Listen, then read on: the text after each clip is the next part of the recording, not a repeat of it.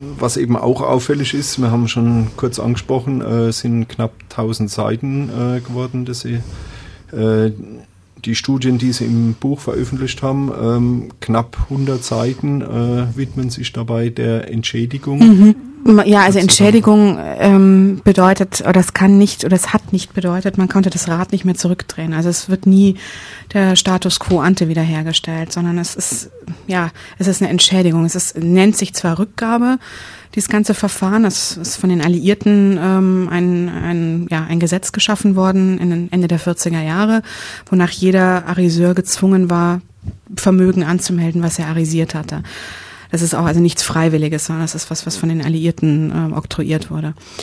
Ähm, und wenn man sich vorstellt, Ende der 40er Jahre, das ist zum Teil mehr als ein Jahrzehnt nach der Arisierung, die, wenn die jüdischen Familien überlebt haben ähm, in der Emigration, haben sie wenig Geld. Die haben auch sind einfach darauf angewiesen, dass sie möglichst schnell Bargeld bekommen und haben kein Interesse dran. Gerade Mannheim war stark zerstört, hier irgendeine halb zerbombte Fabrik wieder zu übernehmen oder ein völlig kaputt gebombtes Haus, was ja bedeuten würde, dass man auch ja einfach gewisse Investitionen tätigt, um diese Firma wieder auf die Beine zu bringen. Ähm, ich habe auch einen Fall, das ist die äh, Korsettfabrik äh, Herbst, die dann später Felina hieß nach der Arisierung. Ähm, da sind die Firmeninhaber, die die Firma in den 30er Jahren hatten, einfach zu alt. Die fühlen sich nicht mehr in der Lage, jetzt zurück nach Deutschland zu gehen und da nochmal unheimlich viel Kraft zu investieren, um da die Firma wieder aufzubauen. Und die Kinder konnten überhaupt kein, kein Deutsch mehr. Und mhm. in der Situation ist klar, dass die Firma die wird nicht zurückerstattet, sondern da gibt's halt dann Nachzahlungen. Ähm, wobei auch da gilt, gerade wenn eben unmittelbar nach dem Krieg, Ende der 40er Jahre, sind viele jüdische Immigranten einfach ganz, ganz dringend auf äh, finanzielle Hilfen angewiesen, haben oft auch Entschädigungen oder Rückzahlungen angenommen, die ja eigentlich zu niedrig waren, aber die waren froh, mhm. einfach überhaupt mal Geld zu bekommen und hatten kein Interesse dran, dann einen jahrzehntelangen Prozess zu führen. Mhm. Und das ist auch was, was mir klar geworden ist. Ähm, man denkt ja oft, wenn man irgendwie von Auschwitz her quasi die Geschichte betrachtet, ähm, Hauptsache man hat überlebt, aber welches Elend zum Teil auch ähm, jüdischen Emigranten widerfahren ist. Man darf sich das ja nicht vorstellen, das ist keine frei gewählte Immigration. Also man hat ja nicht bewusst sich entschieden, ich wandere jetzt nach Amerika aus, ich habe englische Sprachkenntnisse, sondern das ist, ist ähm, eine erzwungene, ist eine Vertreibung, ja, ist eine erzwungene mhm. Migration. Ähm, und das bedeutet, dass die meisten wirklich mit leeren Händen in, in dieser neuen Heimat angekommen sind.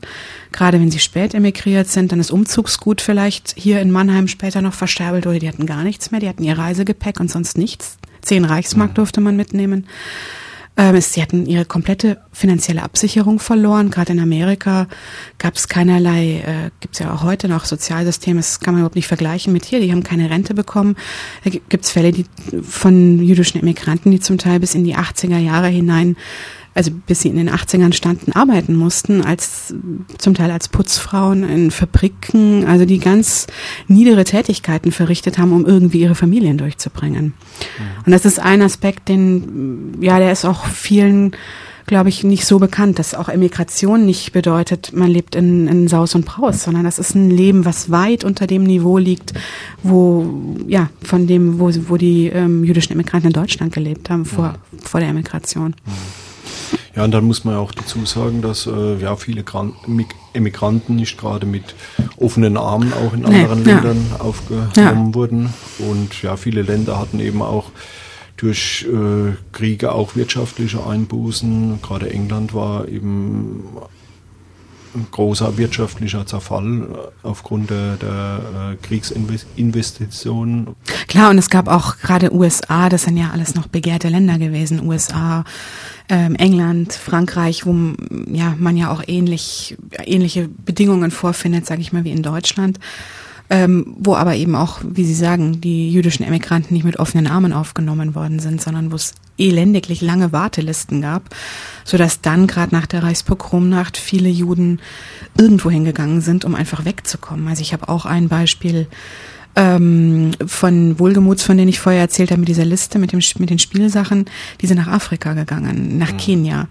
Also der Martin Wohlgemut, dem Samt und Seide gehörte, der war promovierter Volkswirt ähm, und hat ein paar Monate, nachdem er hier einen Betrieb mit 200 Leuten geführt hat in Mannheim, ähm, saß er auf einer Farm in Afrika und hat sich als Bauer versucht. Also das sind auch Brüche im Leben, das kann man sich, glaube ich, also ich für mein Leben, mhm. sie sich wahrscheinlich auch nicht, das kann man sich überhaupt nicht vorstellen. Mhm. Ja. ja. Das und das, das äh, hat mir auch nochmal deutlich gemacht, dass auch diese Fragen, ob man einen Schlussstrich zieht und ob das nicht langsam mal genug ist, dass das für Überlebende in den 50er, 60er Jahren auch eine Luxusfrage gewesen ist, weil viele überhaupt keine Möglichkeit hatten, einen Schlussstrich zu ziehen, weil das so präsent war in ihrem Leben, dass sie da überhaupt nicht mit abschließen konnten. Ähm, ich habe einen Fall von ähm, Ludwig Reis, der hatte hier in Mannheim war der Mitinhaber von der Druckerei, einer sehr großen, der auch noch ist auch nach Gürs deportiert worden, hat selber überlebt, aber seine Frau ist nach Auschwitz gebracht worden, ist dort äh, umgekommen. Und äh, der Ludwig Reis ist, hat seine Tochter, die ist ähm, in die USA gegangen und hat ihn nach dem Krieg nach New York geholt und hat einen völlig gebrochenen Mann in Empfang genommen, den sie eigentlich mehr oder weniger gleich in die Psychiatrie bringen musste, weil der überhaupt nicht mehr klar sprechen konnte. Es ging auch aus den Akten nicht, überhaupt nicht hervor, wie sie ihren Vater überhaupt gefunden hat, weil der überhaupt nicht mehr dazu in der Lage gewesen wäre, irgendwie Briefe zu schreiben. Und der endete, also eben einst ein, ein sehr wohlhabender Mann, der hier eine Druckerei hatte, ein angesehener Kaufmann, der endete dann in, in der Psychiatrie in New York, prabbelte vor sich hin äh, und schlug mit dem Kopf gegen die Wand. Und das sind eben einfach Schicksale, wo mir klar geworden ist, wie sehr ein, ja, das, was das bedeutet und ähm, wo einfach jemand als gebrochener Mann zurückgelassen wurde. Mhm.